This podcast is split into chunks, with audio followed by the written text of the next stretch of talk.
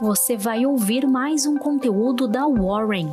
Estamos nas redes sociais como Warren Brasil.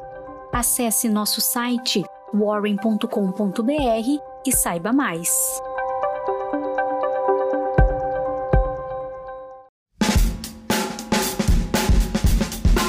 Olá, bom dia. Eu sou Ludmila, especialista em investimentos aqui na Warren. Estarei trazendo as principais informações de mercado desta quinta-feira, dia 3 de junho. E na agenda de hoje temos nos Estados Unidos dia de divulgação semanal de pedidos de seguro-desemprego. Teremos também PMI composto, serviços e o de não manufatura mensal. E aqui no Brasil, devido ao feriado de Corpus Christi, não teremos pregão. E entre os fatos que marcaram o dia de ontem, o governador de São Paulo, João Dória, divulgou que vacinará toda a população adulta até 31 de outubro.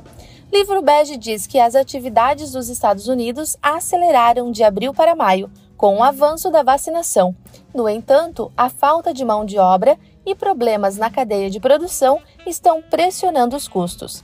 Agência de classificação de risco S&P Global mantém Brasil com nota BB-, com perspectiva estável nem a véspera de feriado conseguiu conter o otimismo dos investidores aqui no Brasil. O Ibovespa cravou outro recorde de fechamento, a 129.601 pontos, alta de 1%. E o setor de proteína animal anda bem agitado por motivações diferentes. Os papéis da BRF voltaram ao centro das atenções. O Brasil Journal divulgou que a Marfrig está aumentando sua participação na companhia BRF através de um novo leilão, ficando perto de atingir uma fatia de 30%. Na terça-feira, 2,89% da empresa foi negociado por meio de um bloco e ontem, na quarta-feira, foram mais 1,72%. Após os ataques cibernéticos, a JBS se posicionou na noite de terça-feira de que as suas unidades estão quase prontas para retomarem a operação, tanto na América do Norte quanto na Austrália. Em comunicado, a BB Seguridade afirmou que não recebeu de seu controlador, Banco do Brasil, qualquer comunicação formal sobre a Mauri Vasconcelos assumir o lugar de Márcio Hamilton. E os papéis do Itaú Unibanco se consolidam entre as maiores altas do dia, após otimismo em torno do evento Itaú Day, que aconteceu pela manhã da quarta.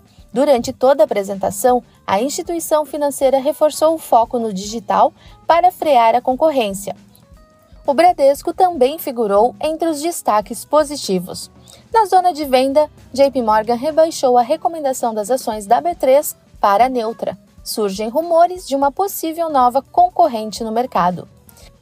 Enquanto as varejistas mais físicas realizam lucros após a alta durante a semana, o e-commerce assume as maiores altas do setor, com a Via Varejo e Magazine Luiza na zona de compra, e fora do índice, a rede de joias Vivara está negociando a aquisição da H Stern. A notícia foi divulgada pelo Valor Econômico. Existe uma possibilidade de um follow-on para compor o cheque de aquisição.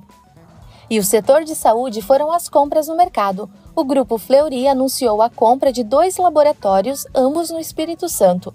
O valor das negociações foram de 193,1 milhões e 122 milhões de reais a Rede DASA divulgou a aquisição de 100% da HBA Assistência Médica e Hospitalar, Hospital da Bahia, por 850 milhões de reais. A Reddor São Luís adquiriu o Hospital Serra Maior de São Paulo por 130 milhões de reais. E as empresas de energia elétrica se destacam na esteira de venda dos investidores. A Eneva assumiu a liderança, seguido pela AES Brasil e Equatorial Wall Street encerrou o dia levemente no positivo, com os três principais índices na zona de compra.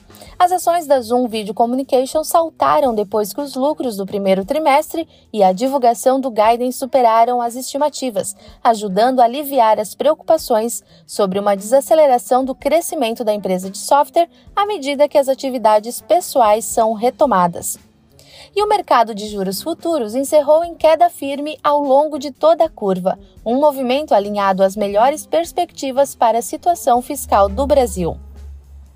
Vivendo dias de menores volatilidades, o Bitcoin segue recuperando valor. Até às 18 horas da quarta-feira, a criptomoeda estava cotada a 193 mil reais.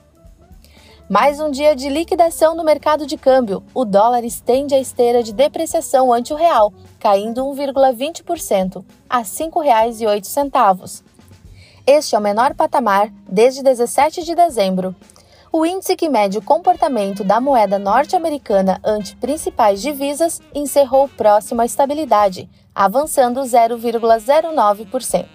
Obrigada por nos acompanhar. Te aguardamos no nosso próximo Warren Call.